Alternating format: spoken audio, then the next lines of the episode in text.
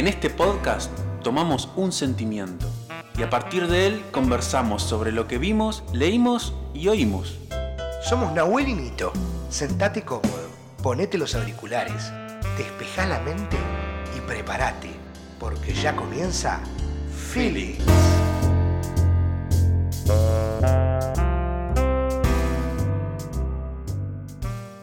Buenos días, buenas tardes, buenas noches. Sean todos bienvenidos a nuestro último episodio de Feeling Podcast, aunque sea de esta primera temporada. Y ya sin más dilación le voy a dar paso a mi compañero Nahuel González Salo. ¿Cómo estás, Nahuel? Hola Nito, hola a toda la audiencia. Hoy en este último programa vamos a trabajar sobre el sentimiento complejo y difícil que es la venganza. La venganza. Último eh, podcast. eh, agradecer a todos. eh, vamos a hacer la despedida en un rato, pero por ahí si no nos quedamos con tiempo, agradecemos ya del principio a toda la gente que se sumó a esta primera temporada.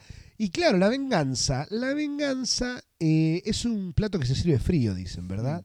Y como esta frase, vos tenés, trajiste un par, ¿no es cierto? Sí, traje 10 para, para charlar distintas excepciones de lo que es la venganza para distintos autores. Las personas débiles se vengan, las fuertes perdonan, las personas inteligentes ignoran, dice Einstein. Si nos injurian, ¿no debemos vengarnos? dice Shakespeare. Borges dice, yo no hablo de venganzas ni perdones. El olvido es la única venganza y el único perdón. La venganza es dulce y no engorda, dice Hitchcock. Ojo por ojo, la esencia de todas las venganzas. John Katzenbach, el que decíamos el otro día del psicoanalista, te heriré por esto, todavía no sé cómo, pero dame tiempo. Sabrás que la deuda estará paga. O ese es terrible. George Martin. Ese es terrible. Es imposible sufrir sin hacer que alguien pague por ello. Cada queja ya contiene venganza, dice Nietzsche. La mejor venganza es un gran éxito, dice Sinatra. El odio es la venganza del cobarde por ser intimidado, Bernard Shaw. Siendo lo que es la vida, uno sueña con la venganza, Paul Gauguin. Y ahí nos falta, yo te decía antes de, de arrancar el podcast que falta la, la- la venganza, la- o sea, la venganza versión Don Ramón, ¿no? La venganza nunca buena, mata el alma y la Y la envenena. envenena, la más famosa aparte. Exactamente. Bueno, y la venganza sería una, una especie de reprimenda, ¿no? Que se ejerce sobre una persona, un grupo, porque claro, una acción que es percibida como mala o dañina. El sujeto que se siente afectado decide vengarse y concreta una especie de reparación por el daño. Para algunas personas la venganza es necesaria cuando la justicia falla. Sin embargo, si se las analiza a fondo, entre ambas no existe mucha diferencia. El problema es que la justicia no siempre funciona y a veces permite que ciertos daños no sean reparados. Y en ese punto puede aparecer la venganza, pero ya no con el objetivo de hacer justicia, sino de liberar la tensión que el dolor y el odio han hecho germinar en el damnificado. Y esto me hace acordar, antes de seguir dilucidando lo que es la, la venganza, con el, el Guasón y Batman, ¿no? Los dos hacen venganza, porque de alguna manera Batman hace justicia, de alguna manera porque le mataron a sus padres, y sería una venganza sin vengarse, sino haciendo lo que realmente él cree justo. Pero en el, caso del Guasón, él se venga de la sociedad por lo que le ha hecho, pero no haciendo justicia, simplemente por, eh, como dice acá, compensar todo el, el odio y el dolor que sufrió, ¿no es Mm. ¿cierto? Eh, pero es muy interesante esa, esa dualidad en esos dos personajes que luchan todo el tiempo. Eh, bueno, por eso se dice que también la venganza trasciende la atención de reparación y tiene un, tiene un carácter ejemplificador cuyo objetivo es pagar con la misma moneda o infringir un ma- mal mayor en quien ha cometido el daño original. Cuando la venganza intenta ser ejemplificadora, se corre el riesgo de entrar en una espiral de violencia sin control.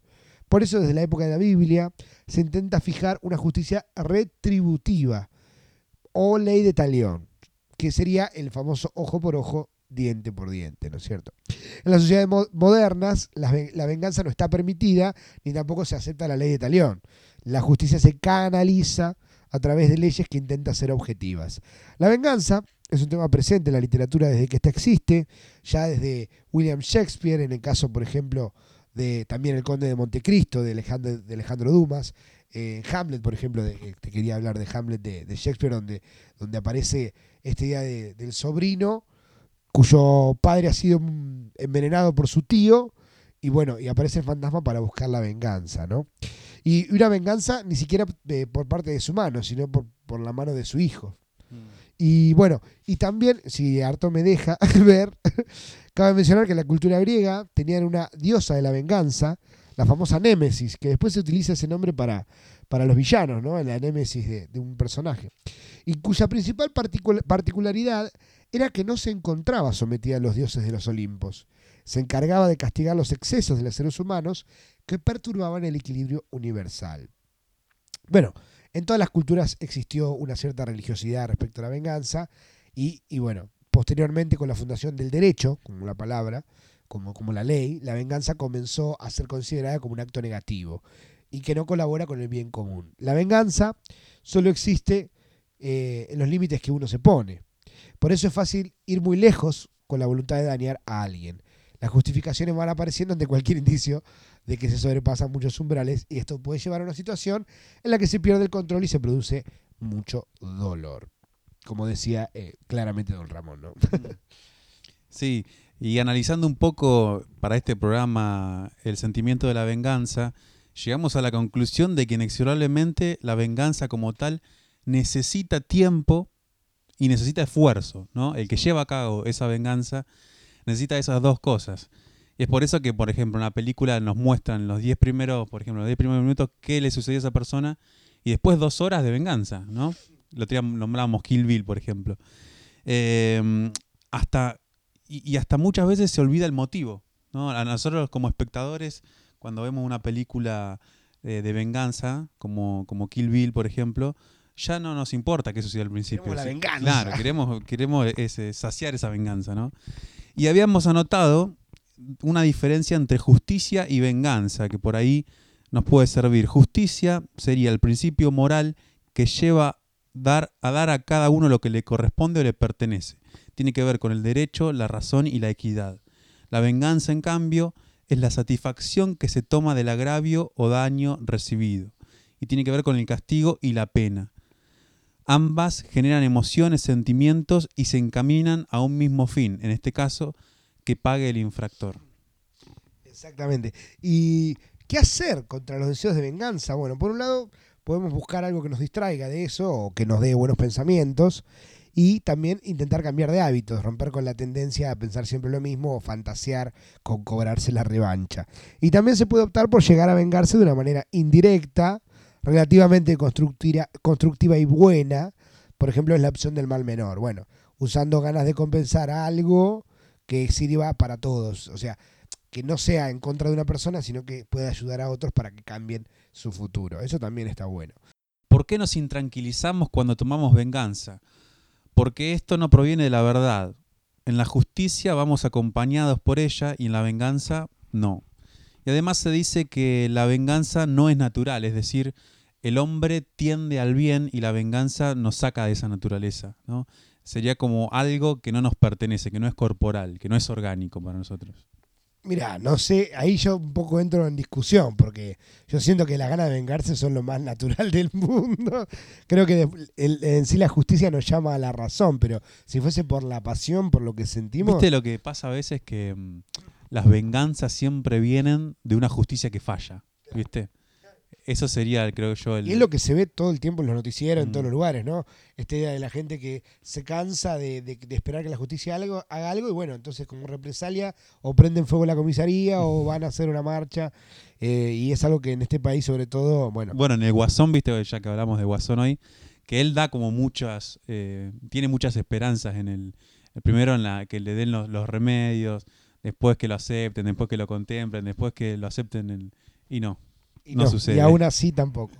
Bueno, sin ir más eh, allá de nuestros eh, pensamientos, nos vamos a ir a nuestras queridas y últimas Recomendaciones. recomendaciones.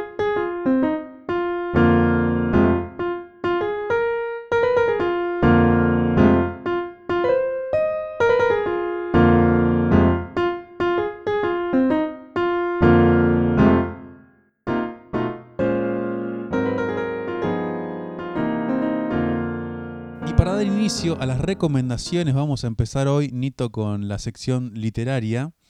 Y traje un libro de Federico Janmeir, este autor argentino, que se llama Más liviano que el aire es uno de, de sus libros más famosos porque también ganó premios, para ser más preciso, el premio Clarín, y salió editado en Alfaguara y se, digamos que, que proliferó hacia, el sistema educativo, se leyó mucho en las escuelas, y es de una mm, señora, una anciana, que tiene noventa y pico de años, si mal no recuerdo, tiene 95 años, vive sola en su departamento, y un día baja a comprar pan, y cuando está volviendo, entrando, un chico intenta asaltarla, ¿no?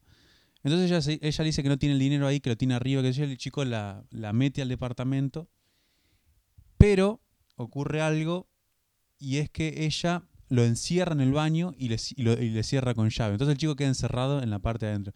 Y ella se empieza a vengar de esa manera del chico, lo deja encerrado y le empieza a pasar comida por abajo de la puerta, le, le dice que, que tome agua, que se bañe si quiere, ¿no? Lo, tienen como en cautiverio, ¿no? Esa es su manera de, de vengarse. Y además le empieza a contar la vida de ella, ¿no? Es como que ella se siente sola, está, está, di- dice que está abandonada y que lo quiere corregir. Dice que cuando salga de ese baño no va a ser más un delincuente.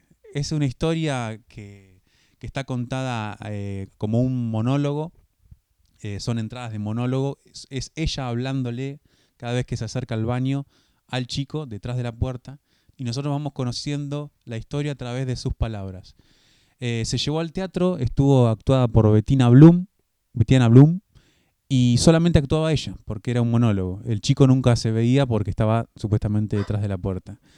Bien, y por otro lado, eh, Juan Rulfo, traje Juan Rulfo porque nunca está de más, eh, para ser precisos con este tema de la venganza, diles que no nos maten, la historia de un padre que le dice al hijo, salí por favor y decirle a esos hombres que no nos maten. Hay un grupo de personas que se había acercado a la casa a vengar la muerte de un familiar que supuestamente este tipo había matado en el pasado.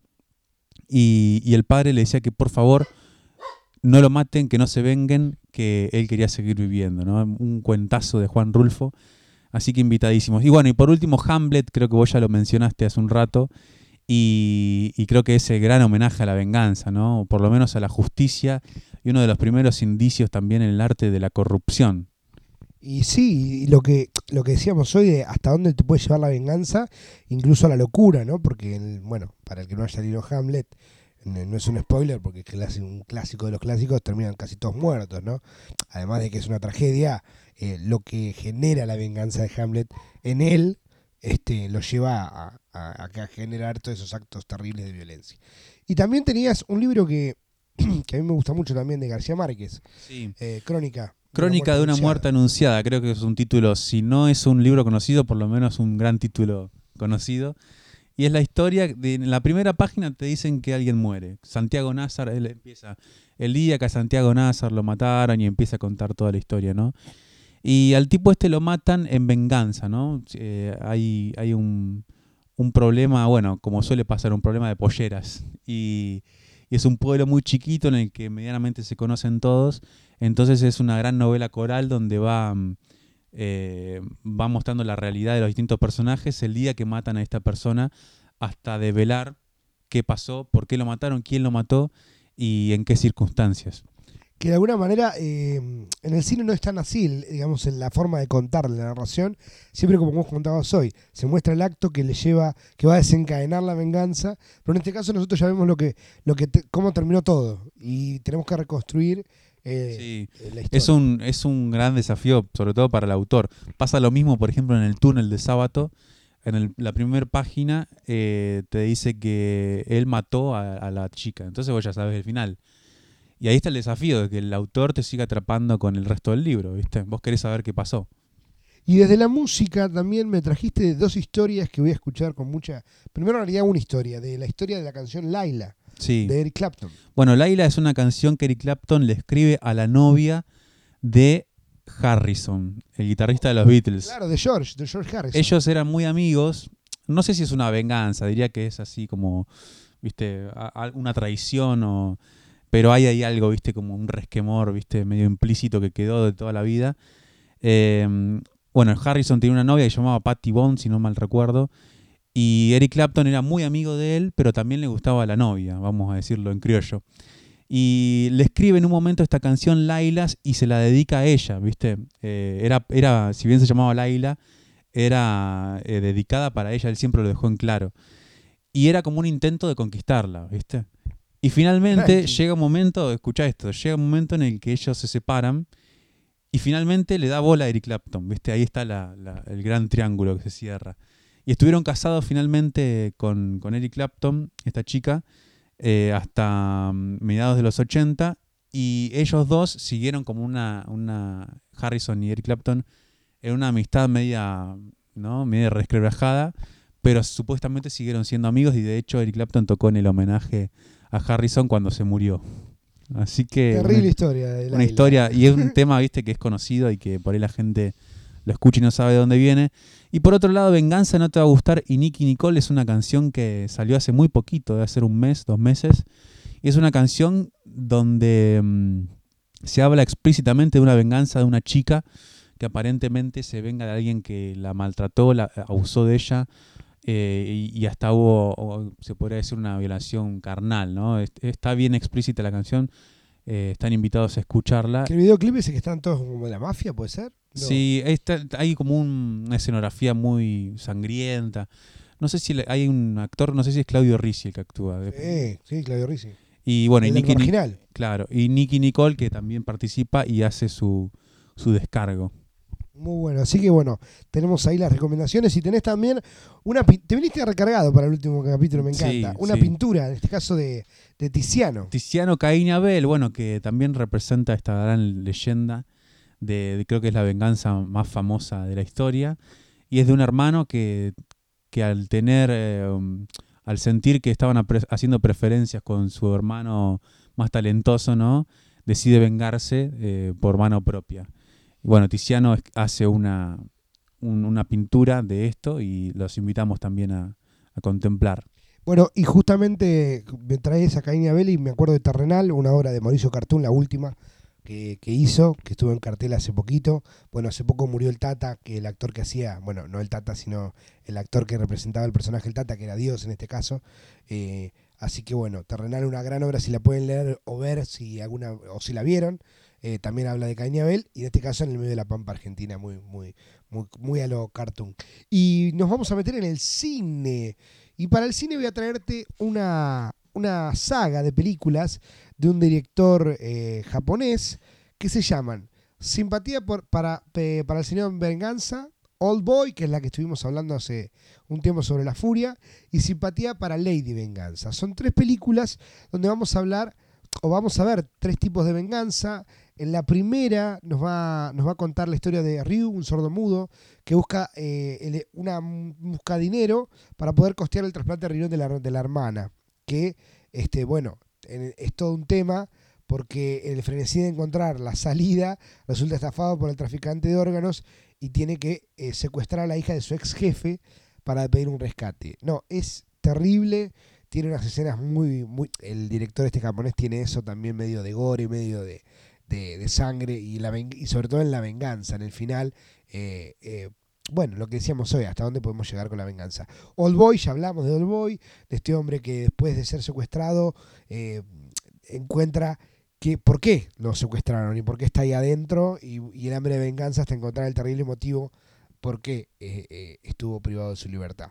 Y la última, Simpatía por Lady Venganza, que es del 2005, sin- habla ya de una venganza que es compartida. Es una mujer que es encarcelada, supuestamente por un crimen que no cometió, y ella se declara culpable por el asesinato de un chico, para poder proteger a su hija. Y en ese tiempo planea la, venganza en la cárcel de lo que va a hacer. Cuando sale, eh, lo logra. Así que esas tres son muy buenas películas y bueno, claramente hablan de la venganza. Y si hablamos de venganza, una película que nos llenó de orgullo en el cine en el año 2019 y, nos hizo sentir a todos con ese placer de la venganza y de la justicia, lo que decíamos hoy, es La Odisea de los Giles, de Sebastián Borenstein, el, el hijo de Tato, Boren, Tato Bores. Y bueno, eh, en 2001 un grupo de vecinos, de vecinos decide armar una, una sociedad y invierten en el banco el dinero, lo guardan ahí y llega el corralito, ¿no? Y se dan cuenta después que en realidad el dinero de ellos lo tiene un, un tipo, un abogado, creo, si mal no recuerdo, y, y bueno, buscan la venganza de, de, su- de lo que le pertenece en realidad, ¿no? Fue la única vez que yo fui al cine y escuché a la gente aplaudir una escena. Eh, El final cuando, bueno, no, no vamos a spoilear, pero hay una escena gloriosa, casi épica de Arín, eh, cuando ya termina la película y la gente aplaudía, ¿vos sabés? Es la primera vez que, que me pasó. Porque creo que, que le, le dio, le dio sobre todo al pueblo argentino, no solo al, especta- al espectador, sino al pueblo en sí, eh, lo que sufrieron todos, lo que sufrió mucha gente en el 2001, con cuánta gente se ha quitado la vida con, con lo que pasó con en la Argentina, ¿no? Y tiene detalles, viste, mm, eh, cuando empieza la película que dicen qué, qué puede pasar, ¿no? Y enseguida ponen do- diciembre del 2001, ¿viste? Y ya la gente ya sabe, ya está dentro nuestro eso. Sí, ya es eh, está internalizado y es, y es parte de nuestro ADN también.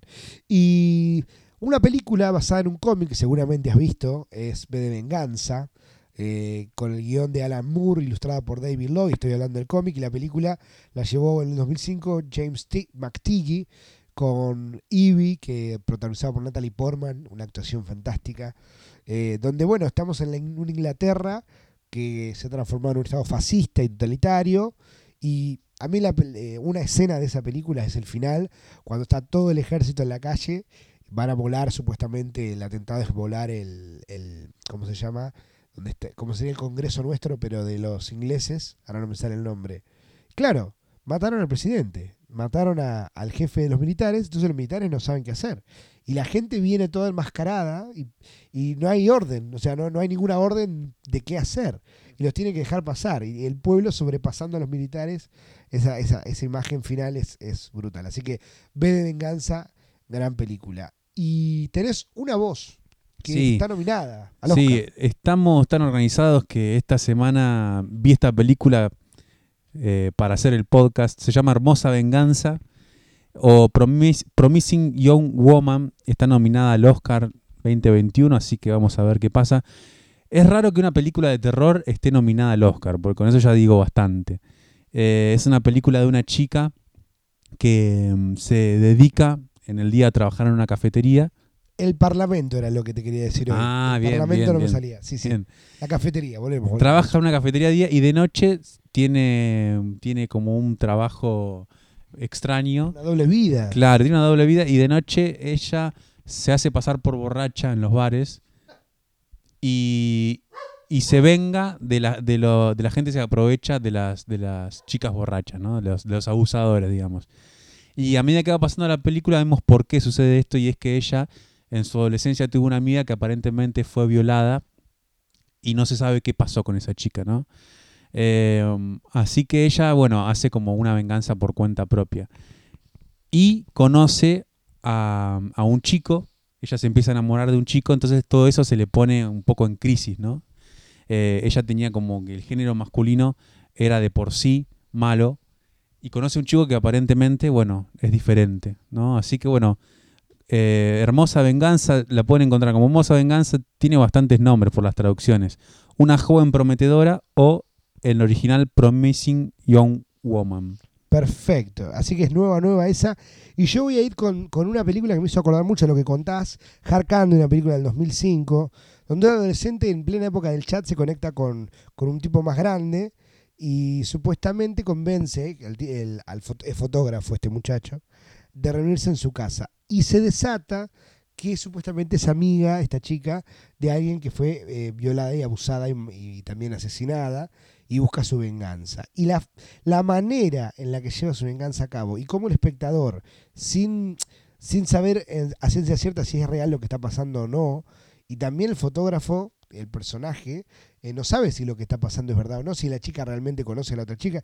Él tampoco sabemos si él la mató o no, eh, pero es muy buena película y dura nada, una, una hora y media, pero son dos personajes en una sola locación, que es una casa. Y a mí me encantan esas películas, viste, que no tienen nada de producción, o por ahí no tienen gran despliegue, pero son muy, pero muy zarpadas y muy buenas. Así que Hard Candy, eh, Chica Dulce o Nena Buena, una cosa así, pero las pueden, recuerden las com- recomendaciones siempre abajo. Vamos a hablar de John Wick. ¿La viste John Wick? Vi, no sé si todas, porque son varias, ¿no? Son tres. Bien, debo haber visto uno o dos. La primera es la que, la que más me lleva a hablar de la venganza porque, eh, nada, un asesino a sueldo, en este caso el, el gran Keanu Reeves, Reeves. Mm. eh, que supuestamente está retirado y le matan al perro, loco. Le matan al perro que la- de la mujer que se murió por cáncer. Así arranca su venganza, ¿no? Y, y claro, había dejado todo, había dejado todo su trabajo, pero ese, ese hecho desata su furia y su venganza y lo vamos a ver durante tres películas alcanzar su venganza eh, y en una gran ola de asesinatos, eh, incluso con un libro, asesino a una persona, es fantástica. Y si hablamos de cumplir venganza, también tenemos que hablar de Liam Neeson, mejor dicho, Brian Mills, en su personaje de Búsqueda Implacable, que también sí tuvo tres o cuatro. Sí, Yo creo no que tuvo, todas, creo eh. que tuvo tres. Eh, la primera, que es la más famosa, que la habremos visto por, por los domingos a la tarde, Sí, en, en En algún todos canal. lados.